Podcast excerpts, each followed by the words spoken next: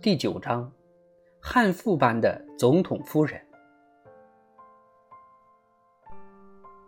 让我们一起回到在李士满陷落前发生的那件事上去，因为这件事可以让我们看清林肯默默忍受了二十多年的家庭生活究竟是怎样的。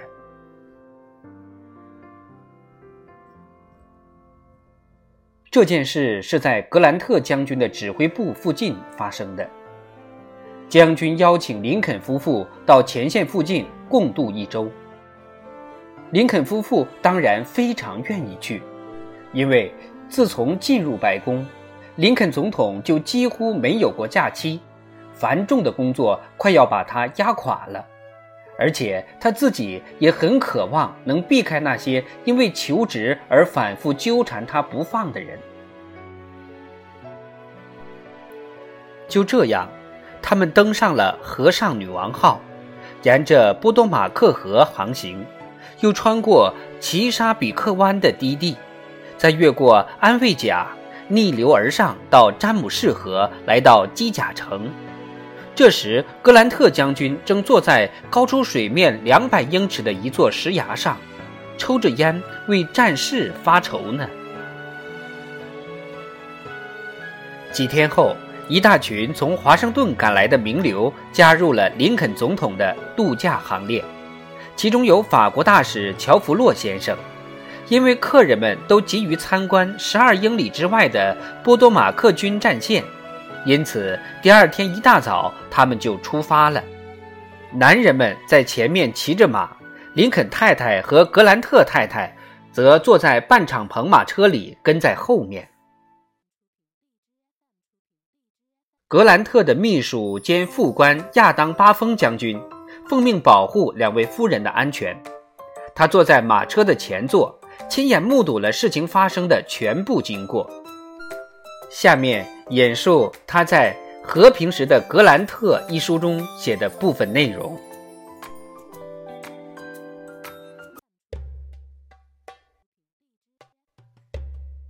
在和他们聊天时，我偶尔提到前线所有军官的太太都得迁往后方的命令，可见马上就要实行大的作战计划了。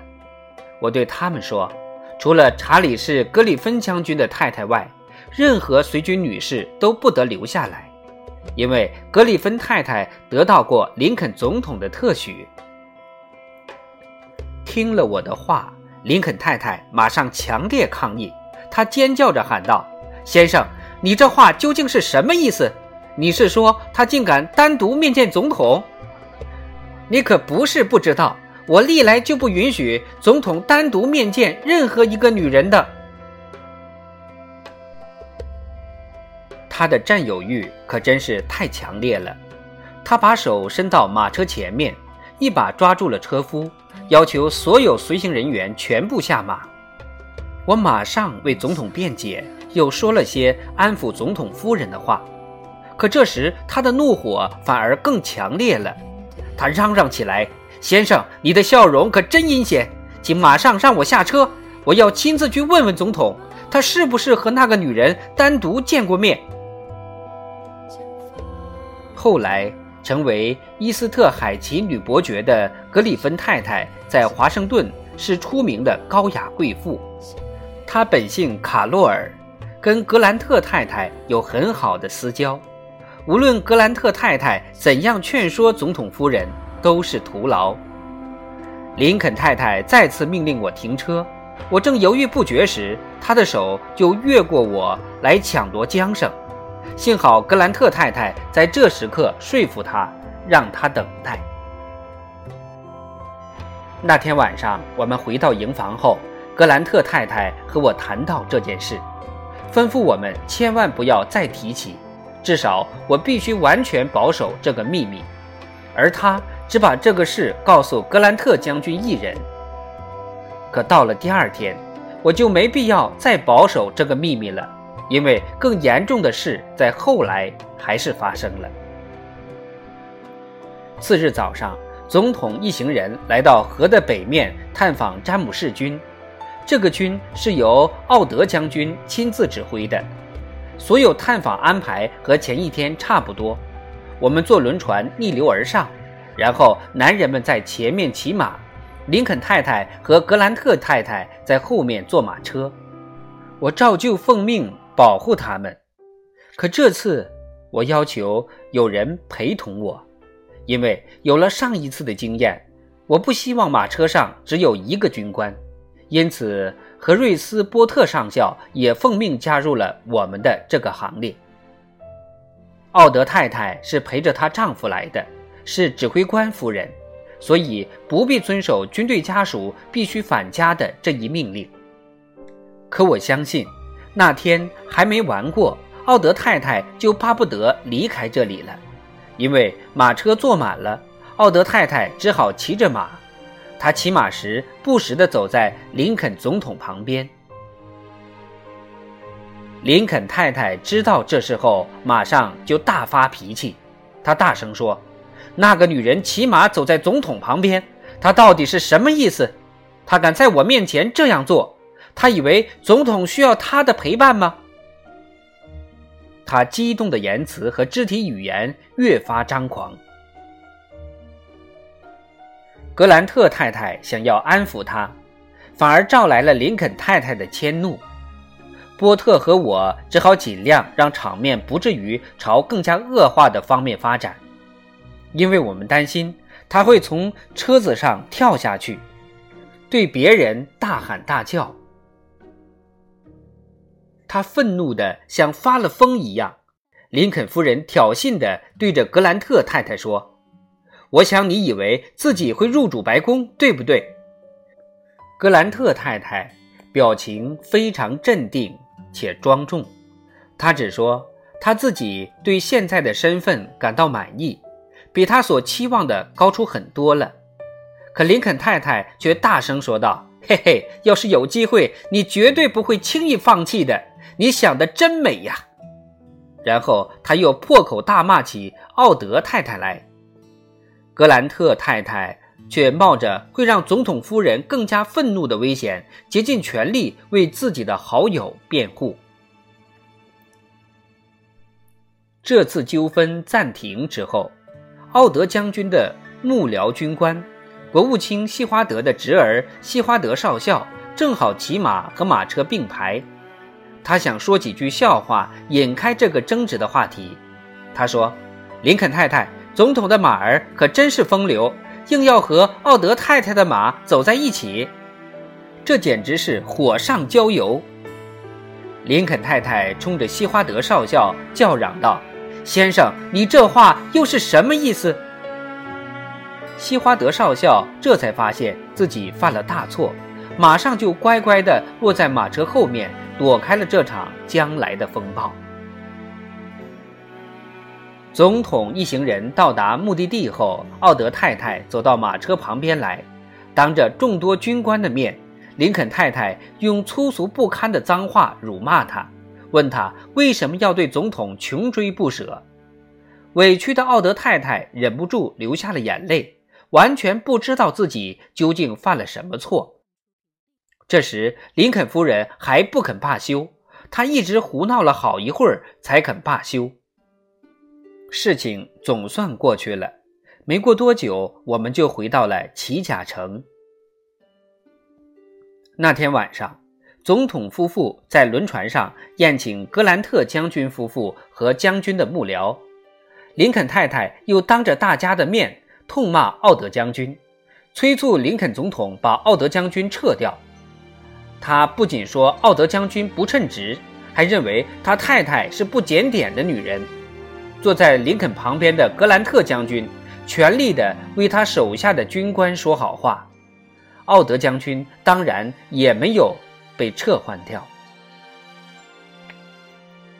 类似的场面在那次访问期间一而再的重演。为了格里芬太太以及奥德太太的事。林肯夫人在军官们面前反复地攻击她的丈夫林肯。我看到身负国家重任、正处在危机时期的国家元首，竟遭受这种难以形容的屈辱，真的为林肯总统感到心痛和委屈。但他却像基督般忍了下来。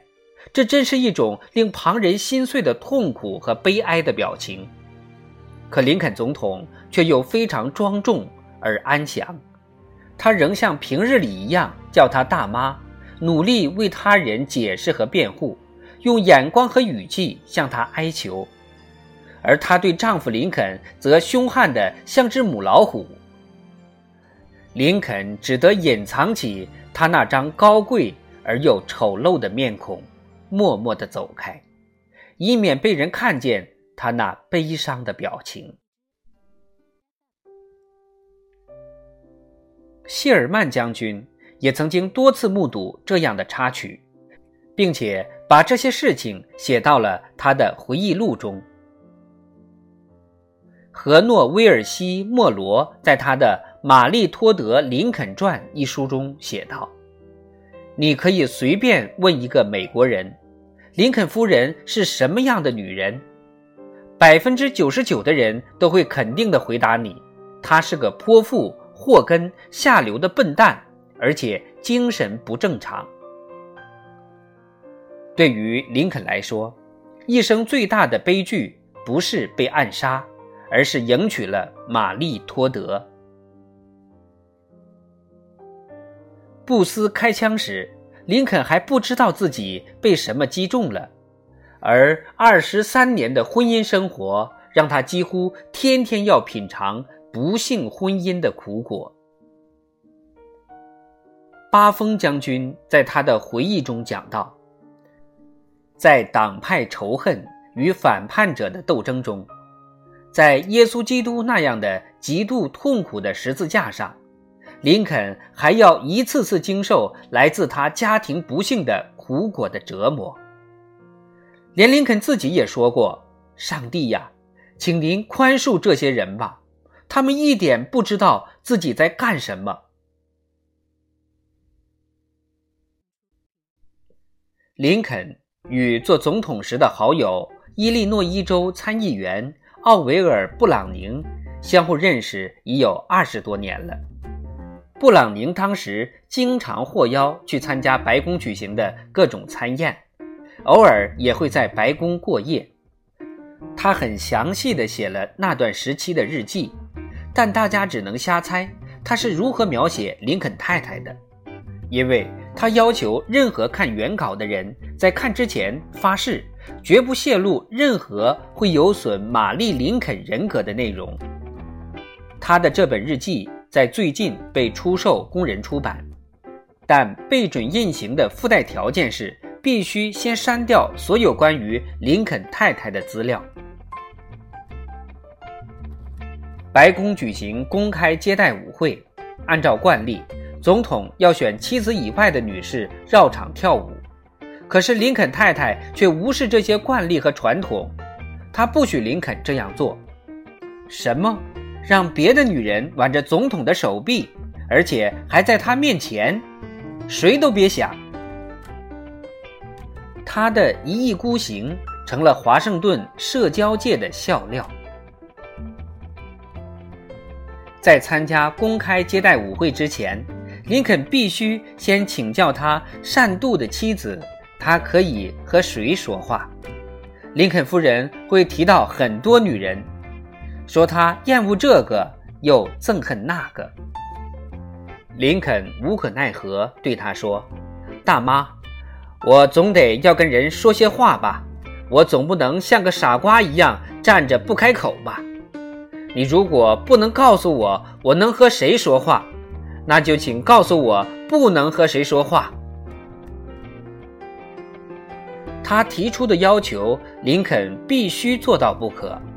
有一次，她威胁丈夫林肯，要是他不提升某一军官，她就要当众躺倒在泥地里打滚。有一次，在重要的访谈时间，玛丽·林肯冲进林肯的办公室，滔滔不绝地说了很多话。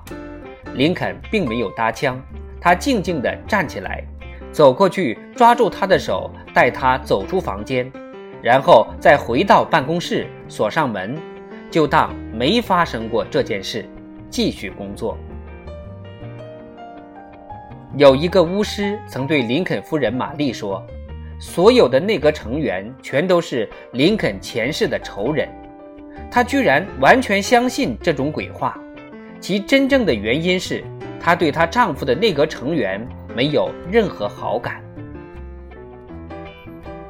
格兰特夫妇在南方李将军投降后来到华盛顿，林肯太太邀请格兰特将军与其他夫妇一同乘车兜风，但是格兰特太太却不在邀请之列。不过几天后，林肯太太安排了一次戏剧欣赏，邀请格兰特夫妇和斯坦顿夫妇一起坐在总统包厢里。斯坦顿太太收到请帖之后，立刻跑去找格兰特太太，问他是否去。斯坦顿太太说：“除非你也去，否则我会谢绝。我可不愿意跟林肯夫人坐在一个包厢里。”格兰特夫人是不敢独自前去的，因为她很清楚，当格兰特将军走进剧院包厢时。在场的所有观众一定会喝彩鼓掌欢迎他们。到那个时候，谁又会知道林肯夫人会有怎样过激的反应呢？也许这个泼妇又会闹出不可预料而又让大家丢脸与伤感情的事来。因此，格兰特夫人和斯坦顿夫人都同时婉言谢绝了第一夫人的这一邀请。他们这次拒绝，或许恰巧正挽救了他们丈夫一命，因为就在当天晚上，那个叫布斯的三流演员溜进总统包厢，并刺杀了林肯总统。要是当晚斯坦顿和格兰特在场的话，说不定他有可能也会将他们一并杀死。